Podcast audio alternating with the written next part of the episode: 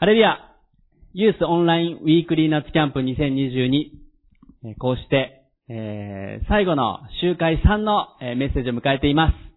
えー今回のキャンプ本当に恵まれてきました。えープログラムも本当にたくさんの素晴らしい賛美や証や、えーストレッチや様々なことがありました。また、えー野田先生、そして吉田康隆先生のメッセージも本当に恵まれたと思います。今回のユースキャンプのテーマは、ライフ、神様と生きる最高の人生というテーマで、このキャンプ、過ごしてきています。皆さん、このキャンプに期待しておられると思いますけども、キャンプのテーマを見て期待してくださっている皆さん、多くおられると思います。私たちの人生について、そして、神様と生きる最高の人生、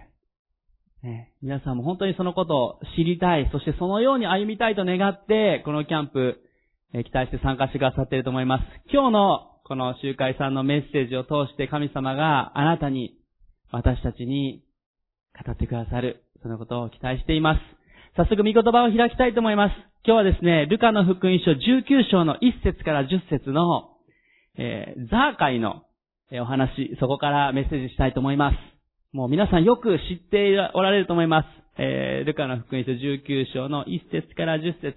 ね、クリスチャンの皆さんもすでによく何回も聞いておられて、えーまだクリスチャンでない方も、あ、なんか聞いたことがあるな、教会行った時に聞いたなって方もおられるかと思います。ルカの福音書19章の1節から10節のところです。えー少し分けて、えー読みながら進めていきたいと思います。ルカの福音書19章の1節2節をまずお読みします。それからイエスはエリコに入り、町の中を通っておられた。するとそこにザーカイという名の人がいた。彼は酒税人の頭で、金持ちであった。ここで、イエス様がエリコという町に来た時に、ザーカイという人物が出てきます。ザーカイは、この御言葉の箇所では、えー酒税人の頭で金持ちであったと書いてあります。まあ、税金を集めて、えそういう仕事をしてお金持ちだった、ふんふんと思うかもしれませんが、実はこれはですね、えーまあこのザーカイという人、あまり良い、実は仕事ではない。いや、良い仕事なんだけど、人々に嫌われる仕事だったんですね。え当時のこのイスラエルというのは、ローマ帝国に、まあ、滅ぼされているというか、もうそこに支配されている、滅ぼされて支配されている、え国でした。えそしてこの酒税人というのは、このローマ帝国のために、支配している国のためにお金を集める、そういう仕事をしていました。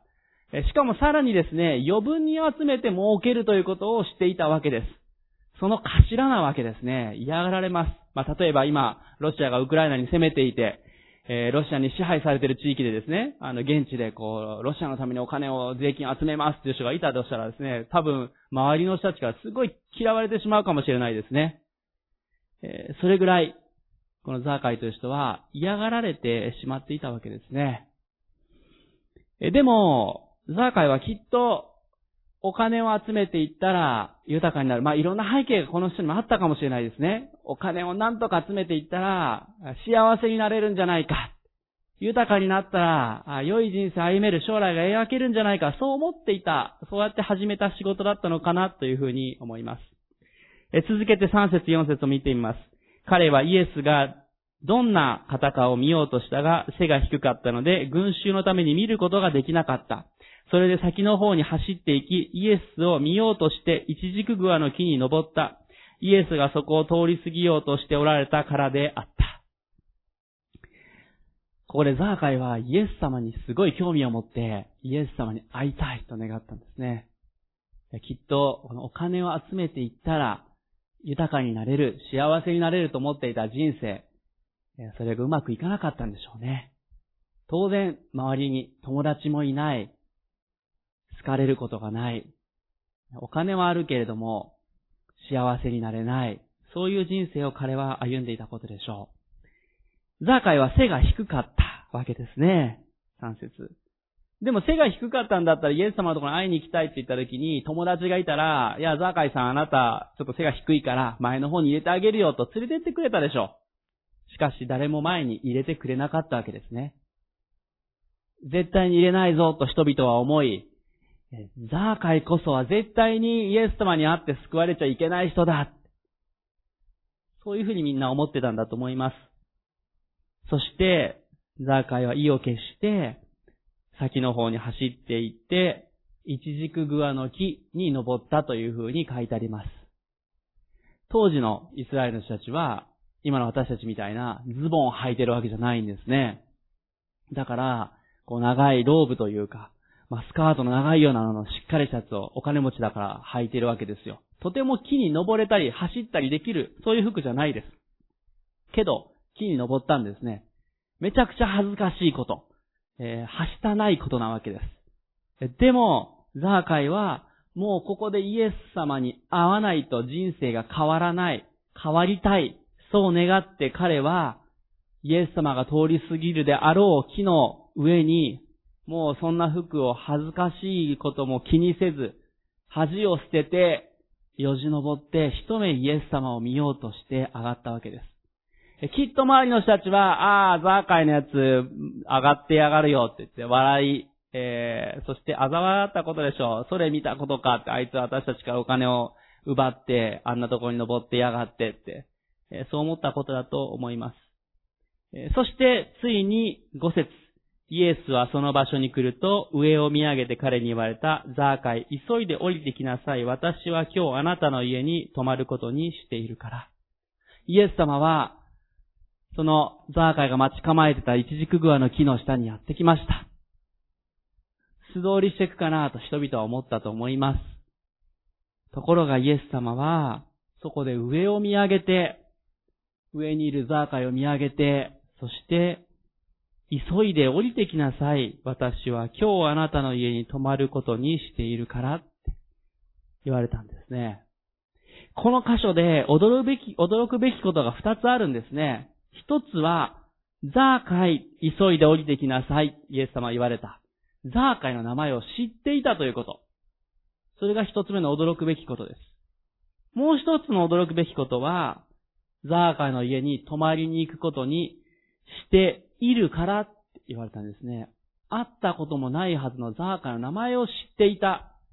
しかもそのザーカイの家にもう泊まりに行くことにしているって言ったんですね。ザーカイはびっくりしたわけです。だって初めて会ったわけです。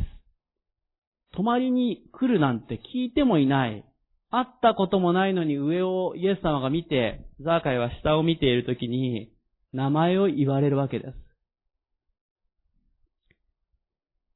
イエス様はなんでザーカイの名前を知っていたんでしょうか？ザーカイがすごく有名なワルだったからでしょうか、ね、大阪の伝説のワルみたいな感じで有名だったんでしょうか？違う学校にこう殴り込みに行ってたんでしょうか？まあ、そういう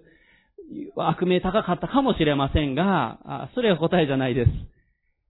理由は簡単です。イエス様は全てをご存知だということです。ザーカイの名前も知っていた。ザーカイの状況も知っていた。ザーカイが上乾いてイエス様に一目会いたくて木に登っている、恥を捨てて登っていることも知っていたんですね。じゃあなんでイエス様はザーカイの全てをご存知か。それは、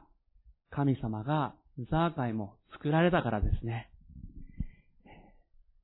聖書の他の箇所も開きたいと思います。一箇所。もしルカの福音書今開いてくださってたら何か挟んでいただいて、え詩編139編の1節から3節を見たいと思います。詩編139編の1節から3節お読みいたします。主よあなたは私を探り知っておられます。あなたは私の座るのも立つのも知っておられ、遠くから私の思いを読み取られます。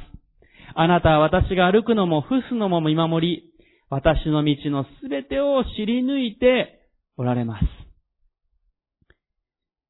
私たちを作ってくださった神様は、ザーカイを作ってくださった神様は、私たちが座るのも、立つのも知っておられ、私たちの心の中の思いも知っておられ、歩くことも、行動もすべて知っておられ、そして私たちの道、これは人生のことです。私たちの人生のことも、すべて知り抜いておられます。だからイエス様は神様です。三位一体の神様のイエス様はすべてをご存知。ザーカイの状況もザーカイの心もよく知っておられました。今日、このメッセージを聞いておられ、キャンプに参加している皆さんも、いろんな状況、いろんな思いでおられると思います。たくさんの教会から300人ぐらいの参加の皆さんがあります。でもそのお一人お一人のその心を状況をイエス様は全てご存知です。あなたが今、この画面の前で、教会に集まっておられるのか、個人で見ているのか、机の上かベッドの上か、どこかわかりません。でも、今の状況も、もしかして落胆していたり、がっかりして泣きたい気持ちだったり、本当に泣きながら求めてこのメッセージ聞いてくださっている方もあると思います。いろんな状況、そのことを神様はすべてご存知です。それをすべて知り抜いておられます。皆さんの過去の歩みも、今の歩みも、これからの歩みも、イエス様はすべてご存知です。それはなぜなら、神様は私たちを愛を持って作ってくださったから。野田先生が私たちとは何者なんでしょうかとメッセージしてくださいました。私たちは神様に作られたもの、神様のこだわりと愛を持って作られ、神様の栄光を表すために作られたものだ。語られていたと思います。ザーカイと同じく、今日ここにおられる皆さんも、イエス様はあなたを愛しておられます。だから神様は、あなたをこのキャンプに呼んでくださった。そして、イエス様がザーカイの名前を呼ばれたように、今日あなたの名前を、イエス様は呼んでくださっています。私はあなたを愛しているよって、名前で呼んでくださるんですね。今日皆さんにお伝えしたい一つ目のポイントがあります。それは、イエス様は私たちのすべてをご存知であるということです。神様と歩む最高の人生の実は一番最初のまず皆さんに知っていただきたいこと、それは神様は私たちのすべてをご存知です。良いところも悪いところも悩んでいることもこれからのこともすべてイエス様はあなたのことをよくご存知です。だから、このイエス様と共に歩んでいくときに最後の人生を歩んでいくことができるわけです。続けてもう一度ルカの福音書に戻りたいと思います。ルカの福音書の19章の5節のところで先ほどザーカー急いで降りてきなさい。私は今日あなたの家に泊まりにしているから、ね、一つ目のびっくりしたこと、それはザーカーの名前を知っていたことでしたけども、もう一つのびっくりしたこと、それは何かというと、それは、イエス様があなたの家に泊まりに行くことにしているからと言われたことです。イエス様はザーカーの家に泊まりに行くことにしていたんですね。ザーカイのすべてをご存知だったんですね。ザーカイの良いところも悪いところも知っていて、それでもなお、そこに行こうとしてくださったんですね。がザーカイのことを心から愛していたからです。今日皆さんにちょっとお見せしたいものがあって、いくつか持ってきたんですけど、まあこれ、エビなんですけども、生きているエビではなくて、えー、偽物というかですね、えー、ローというかあ、食品サンプルというですね、作られたエビです。えー、そしてこちらにですね、えー、チョコレートがあるんですけども、えー、これも食品サンプルの、えー、チョコレート。まあ、ゴディバなわけなんですけども、実は私たちの教会に、こういう食品サンプルのもう本当に日本一の方がおられて、その方が手作りで作ったものなんですね。この方はまあ、日本全国のゴディバとか、モロゾフとかいろんなところの、チョコレートとかいろんなところのものの食品サンプルを手掛けておられます。この、まあ、野田さんって言うんですけどね、野田さんが、こういうのを全部全国に発送するわけなんですけども、いろんなところのデパートとかにもこの食品サンプルが置かれています。えある時、この野田さんが私に話してくれてですね、ケン先生、この前デパートに行ってきて、ショーウィンドウでこう見てたっていうんですね、ゴディバのチョコレートとか。えー、そして見てたら、えー、私が色塗った、あの、作った食品サンプルがあって、えー、ライトが当たってたんだけど、うん、ちょっとライトが強くて、えー、なんかもうちょっとこう、艶を上手に消してやったらいい感じにできたかなと思ったんですよって言って、言ってくれました。いや、野田さんそれ自分が色塗ったとか全部作ったってわかるのって言って。まあ、他の人が作る場合もあるので。いや、見たら自分が色塗ったのすぐわかるんですって言うんですね。えー、全国何万個という数多分作ってるんですけども、でも自分が作ったかどうか見たらわかるって言うんですね。え、まあ、あまりにも、まじまじと見すぎてですね、え買いませんかと言われてついついチョコレート買っちゃいましたって言ってましたけども、それはもうオチなんですけども、自分で作ったものは自分でよくわかるんですね。あ、ここが弱点だなとか、ここがいいとこだなっていうのもわかるって言うんですね。神様も私たちのことを愛とこだわりを持って作ってくださったので、私たちの良いところも悪いところも知ってくださっています。その上で野田さんがこう、小インドまじまじと見たように、自分の作ったものを神様は愛を持って眼差しで見つめてくださっている、そのように思います。今日のこのザーカイの箇所でも、イエス様はザーカイの家に泊まりに行くことにしているからって言いました。泊まりに行く、その家に泊まって一緒に食事をして住むということです。それは当時イスラエルは特別なこと、家族の交わり、特別な友人の交わりを表していました。よっぽど親しくないと家に招いて一緒に食事をして食卓に作ってことはなかったわけです。しかもザーカイはみんなに嫌われて嫌がられている悪い仕事をしていた。確実に悪い仕事ですよ。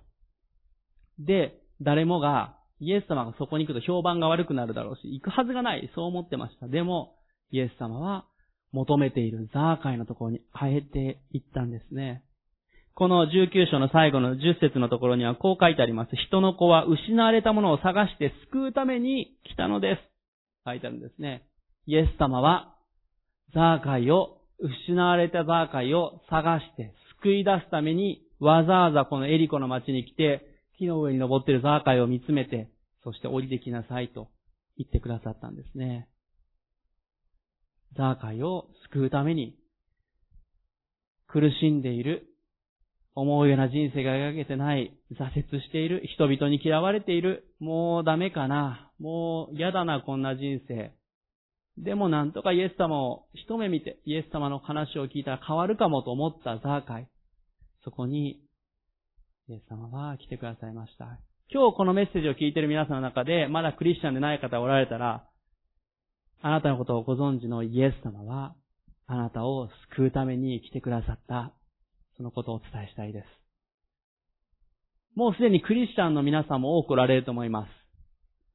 皆さんもイエス様を信じてからも、悩んだり行き詰まることがあると思います。こんな自分の悪いところは蓋をしてしまってイエス様に見せたくない。そう思うかもしれません。いや、教会に行ってなんかいろいろ言われるのは恥ずかしいからちょっと足が遠のいている。そういう方もおられるかもしれません。でもあなたの良いところも悪いところも神様は知っておられ、知り抜いておられ、その上であなたと今日も共に過ごしたい。一緒に食事をして一緒に泊まるような、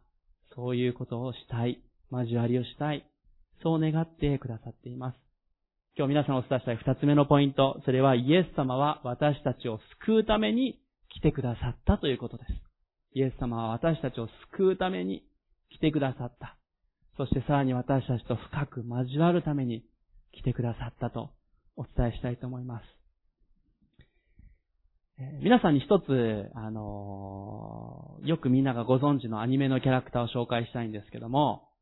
え、アンパンマン、ご存知の方多いと思います。まあ、ちょっと、ユースキャンプだと対象年齢がちょっともう少し上かもしれませんが、アンパンマンもうちょっと下ですかね。え、でもみんな聞いたことある。アンパンマンですね。あの、顔がこう可愛らしい顔をしていてですね、こう、顔をこう裂いてこう渡す。あの、アンパンマンですよ。で、まあちょっとここに写真を出すんですけども、えー、それは、えー、初代のこれがですね、アンパンマンの写真です。えー、まあ、全然アンパンマンに見えないかもしれません。えこのアンパンマンというアニメを作ったのは、柳瀬隆さんというクリスチャンの作家さんです。えー、彼はクリスチャンで、えー、そしてこのアンパンマンという漫画を描きました。で、ここにあるこの初代のアンパンマンは、まあ、ただのメタボなおっさんなんですね。ただのメタボなおっさんで、ちょっとこの腹筋周りをですね、あのーパスタ当てると一緒にストレッチした方がいいかもしれない、そんなおっさんですけども、このおっさんはですね、えー、アンパンを配って貧しい子、戦争中の国に出かけていってアンパンを配り歩くという、配り、と飛んで配ったり落としたりとかそういうことをするおじさんでした。まあちょっと小汚いので、えー、会いに行くとですね、せっかく助けてあげようとしたのに、えー、気持ち悪がられたり嫌がられたりするんですね。せっかく助けようとしているのに。えー、そして、えー、アンパンあげるよと言って子供に渡そうとしたら、アンパンよりもソフトクリームの方がいいって言われたりとかですね、かなり気の毒なおっさんなんです。そしてさらにですね、この初代アンパンマンはですね、最後、えー、戦争中の国に行った時にですね、え、空を飛んでいたら未確認飛行物体、まあ UFO みたいなものですね、と間違われて撃ち落とされて死んで終わるというですね、もう本当だったらアンパンマン一生で終わりみたいな、えー、そういう状態で、まああまり人気が出ない話だったわけです。えー、で、あまりにもちょっとかわいそすぎて、ちょっと、あの、人気が出ないので、えー、もうちょっと可愛い顔に変えようということで、あのアンパンの顔にしたアンパンマンになったわけですね。え、でもコンセプトは変わってないです。この初代アンパンマンは、貧しい人、困っている人のところに一生懸命アンパンを配っていく。でも人々からは嫌われたりもする。喜ばれる人もいたわけです。で、最後に自分の命を落としてしまう。それが初代アンパンマン。そして、まあ、アンパンマン全体にも言えるストーリーだと思います。この柳瀬隆さんね、クリスチャンの作家さんは、きっとこれはイエス様のことを重ね合わせて書いたんだろう、そのように思います。イエス・キリストは、2000年前に来られた時も、喜ばれ、ザーカイのに期待を持った人もいたけども、しかし人々に蔑まれ、十字架にかかって私たちのために死んでくださった。聖書は言っています。イエス・キリストを信じる者にとっては、それは家の土台、礎となった。でも信じない者にとっては捨てられた石であるっていうふうに聖書は言ってるんですね。ある人たちはイエス・キリストのことをただの、あ、小汚いメタボのおっさんっていう人はいませんけれども、良いことを教えたけども、まあただの一人の有名な人、そう思うかもしれません。でも違います。イエス様は私たちを愛して救うために来てくださった。自分の命を捨てて来てくださった。それを受け取るのであれば、私たちは救われていく。罪からの救い主として受け入れていくときに、私たちは永遠の命を得ていくことができるんですね。今日、三つ目のポイントに移っていく前に、もう一度続きの19章の6節から10節をお読みしたいと思います。ルカの福音書19章の6節から10節ザーカイは急いで降りてきて喜んでイエスを迎えた。人々は皆これを見て、あの人は罪人のところに行って客となったと文句を言った。しかしザーカイは立ち上がり主に言った。主をご覧ください。私は財産の半分を貧しい人たちに施します。誰かから脅し取ったものがあれば4倍にして返します。イエスは彼に言われた。今日救いがあなたの家に来ました。この人もアブラハムの子なのですから。人の子は失われたものを探して救うために来たのです。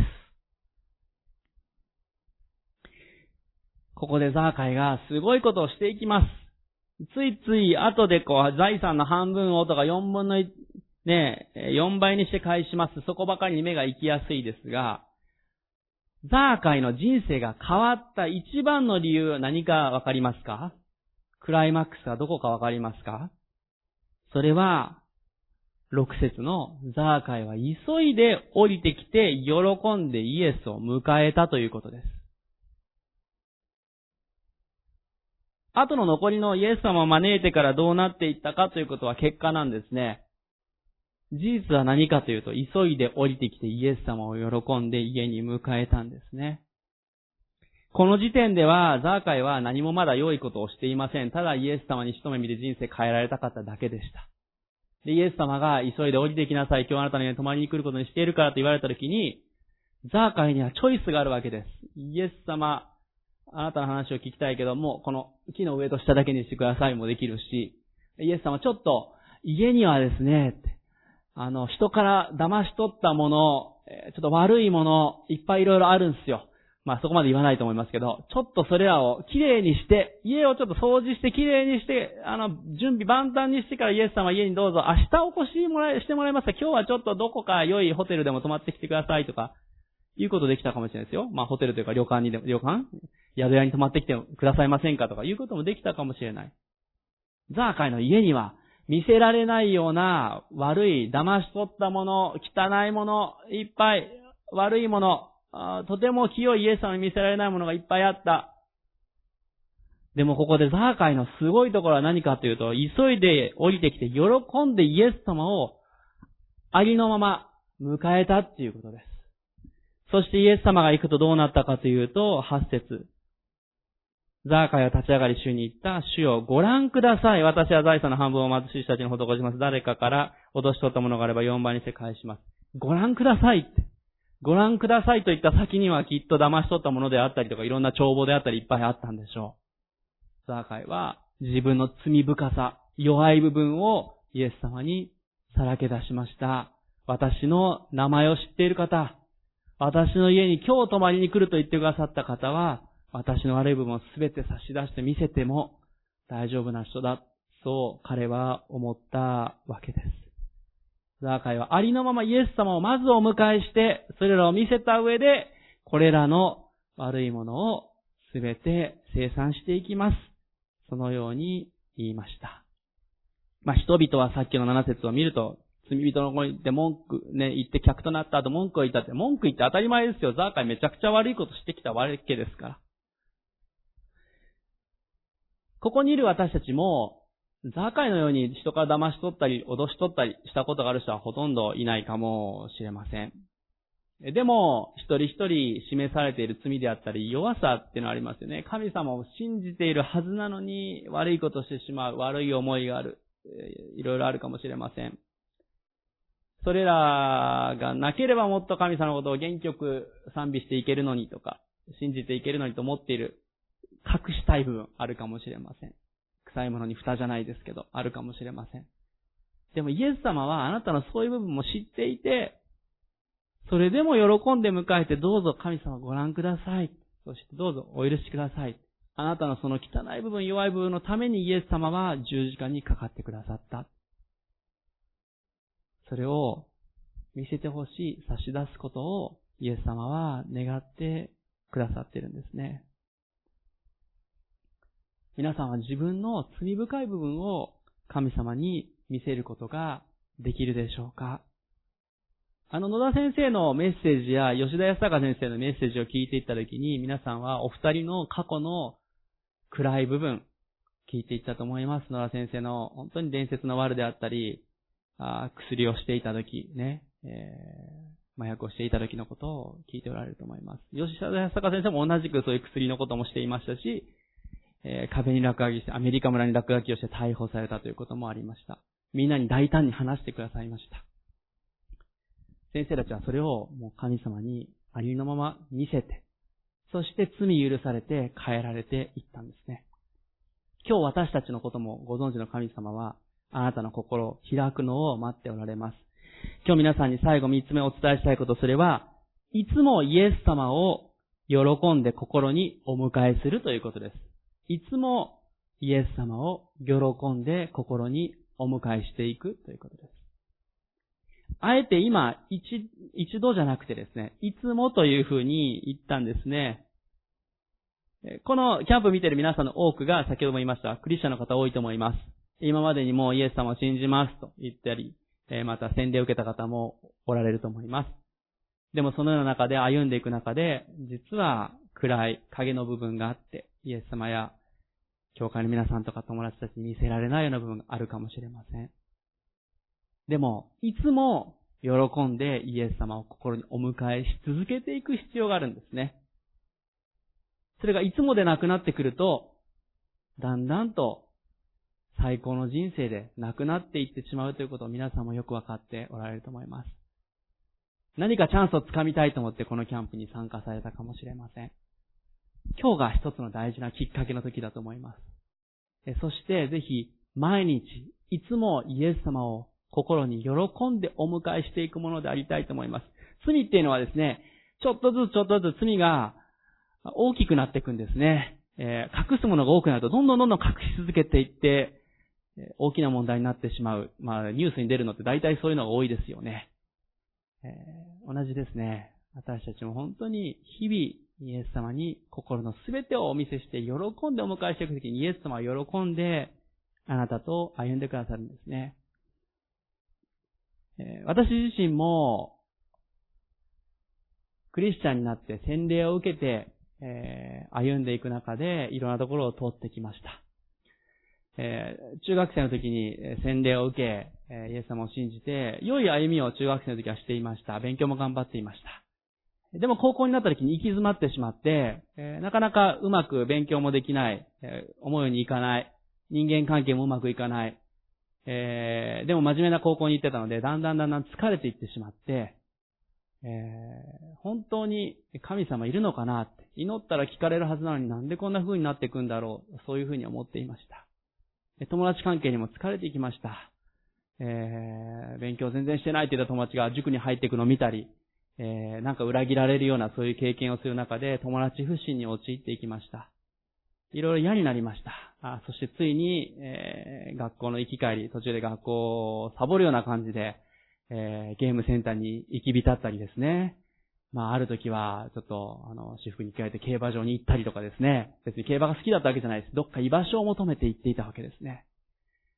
えー、そして、まあ、荒れた生活になっていってしまいました。一応、日曜日に教会は行っていましたけど、一番後ろの席で、今日もみんな頑張ってるな、みたいな感じで後ろから見ていたんですね。まあ、もしかしたら今日ちょっとこのキャンプ参加してる皆さんもそういう同じ感じの子もいるかもしれません。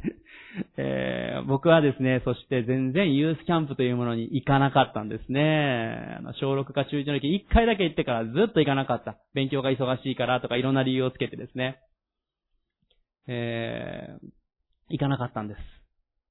そしてついに高校を卒業する時が来て、受験になった。大学受験をしたんですけども、まあ見事に大学受験に失敗したわけです。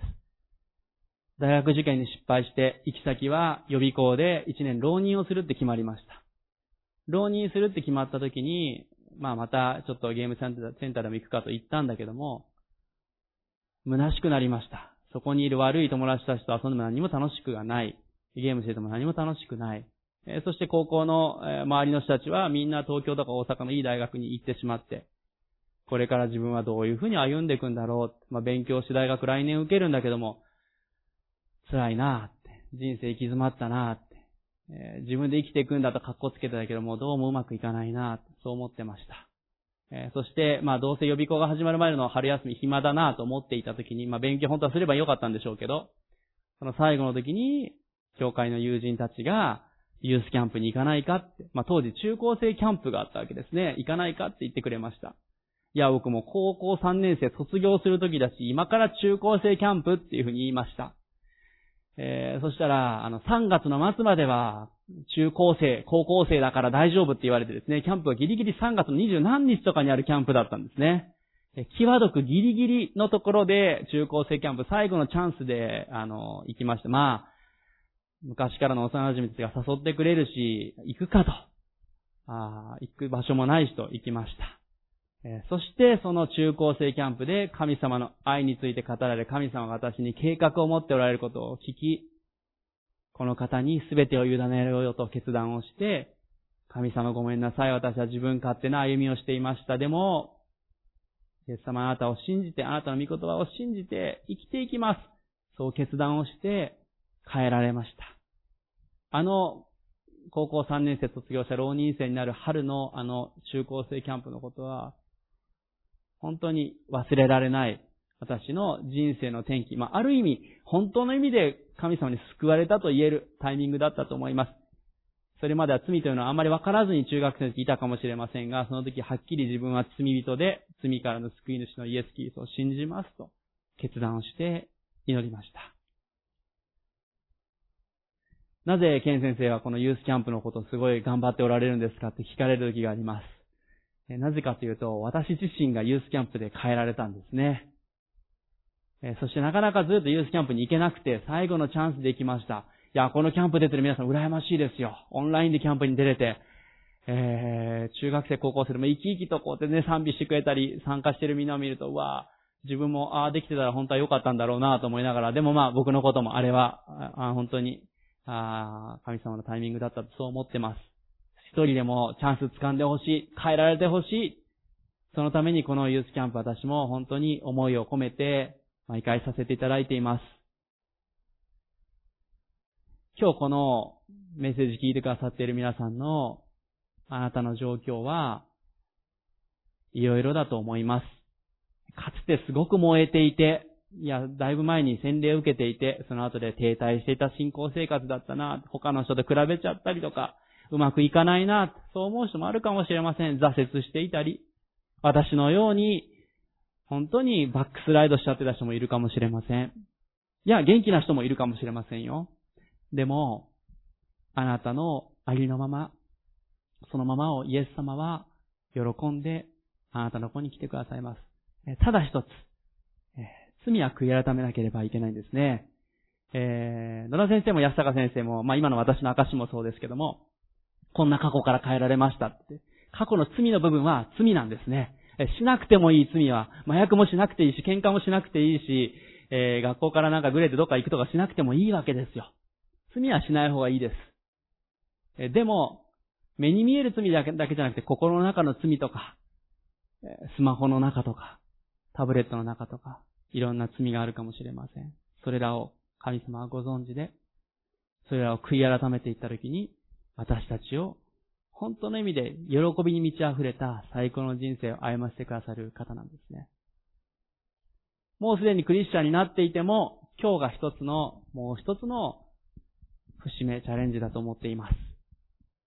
いつもイエス様を喜んで心に迎えていってほしい、そう思います。最近そのいつもができていないのであれば、今日決断をしましょう。あなたの人生が最高の人生になるには、あなたの人生を知り抜いておられる、このイエス・キリストに、あなたの名前を言ってくれる、ザーカイの名前を言ってくれたように、あなたの家に泊まりに行くことにしているからと言ってくれて、罪深いそんな私たちのところにそれでもなお来てくれるイエス様に、あなたの人生をもう一度今日委ねましょう。その時にあなたは最高の人生を歩んでいくことができる。教会の仲間と、またこのキャンプを共にしている仲間と一緒に最高の人生を共に歩んでいきたいと思いませんか？もし今最高まで程遠いと思っている方があれば、今日が一つのタイミングです。これから祈りたいと思います。皆さんの心を合わせていただきたいと思います。主は私たちの羊飼いです。私たちは羊ですね。目の前のところしか見えない、いい匂いしか少ししか見え、聞けない。でも、神様は全ての道をご存知です。あなたのこれからの将来のことも、仕事のことも、結婚のことや今後の歩みのことも全部ご存知です。この方に委ねて、この方と一緒に今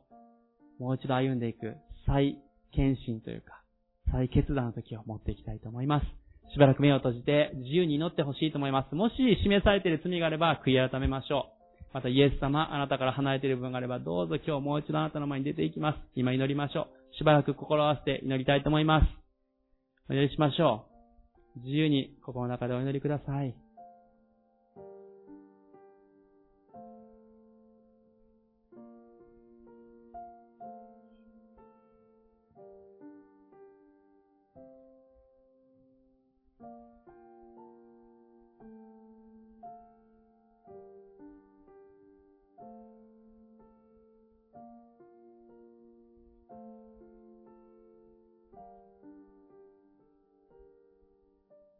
今皆さんの中で、まだクリスチャンでない方で、イエス・キリストを信じたい。こんな私でも救ってくれるならイエス様を信じたい。そういう方は今、心の中で、そしてもしお一人だったら声に出して祈りましょう。イエス様あなたを救い主として信じていきたいです。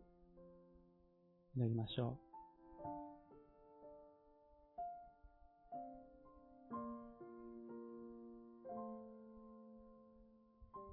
続けて、クリスチャンの皆さんにお聞きします。皆さんは今、最高の人生を歩めているでしょうか？いつもイエス様を喜んで心に迎えているでしょうか？いつもでない、そういう方がおられるならば、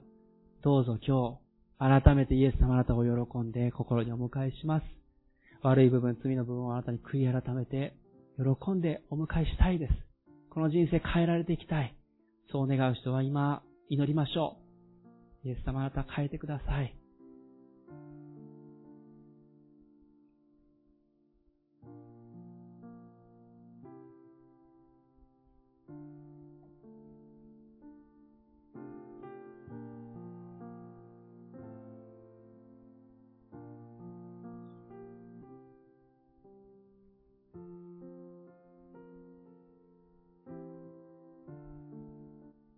もう一つお聞きしたいと思います。皆さんがどんな人生を歩むかは、イエス様がご存知です。その上で、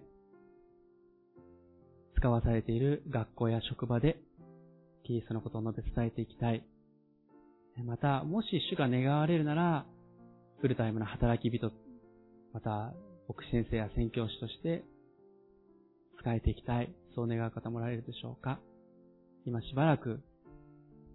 すべて知り抜いておられる主を私の人生のすべてあなたにお委ねします。あなたが使わされるところで、キリストの栄光を述べ伝えていきます。そう決断して祈りましょう。えそしてもし具体的にフルタイムのことも含めて祈るのであれば、ぜひ主あなたの前に献身して歩んでいきたいです。その思いも含めて今、それぞれ思わされていることを祈りたいと思います。しばらく祈りましょう。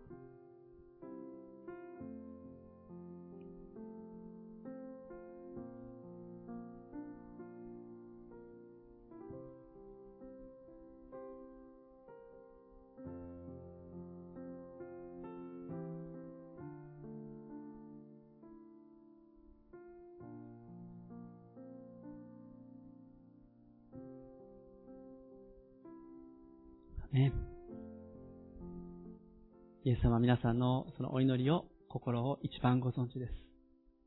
最後にお祈りしたいと思います。愛する天の神様。このキャンプに共に参加した仲間を感謝いたします。お一人一人の状態を、心をイエス様あなたは全てご存知です。名前も知っている。心も知っている。過去も知っている。今も知っている。将来も知っている。感謝します。私たちの道人生を知り抜いているイエス様あなたに従っていきます。あなたを信じ抜いていきたいです。たまにじゃなくて、いつも日々イエス様を喜んで心にお迎えする。それが最高の人生であることを感謝します。なかなかそれができてない時があることをお許しください。でも今日、改めて決断した、それをイエス様あなたは喜んでくださることを感謝いたします。主をどうぞみんなが今祈ってくれたその一つ一つの祈りをあなたが聞いてくださっていることを感謝いたします。罪を許してくださったこと、それぞれの人生をあなたが導いてくださること、素晴らしい将来と計画をあなたが用意してくださっていることを感謝いたします。お一人お一人を祝福いたします。主イエスキリストの皆によってお願いします。アメン。ね、感謝します。皆さんの歩みのために続けてお祈りしています。ぜひ、また、続けて主の前に期待して歩んでいきましょう。感謝します。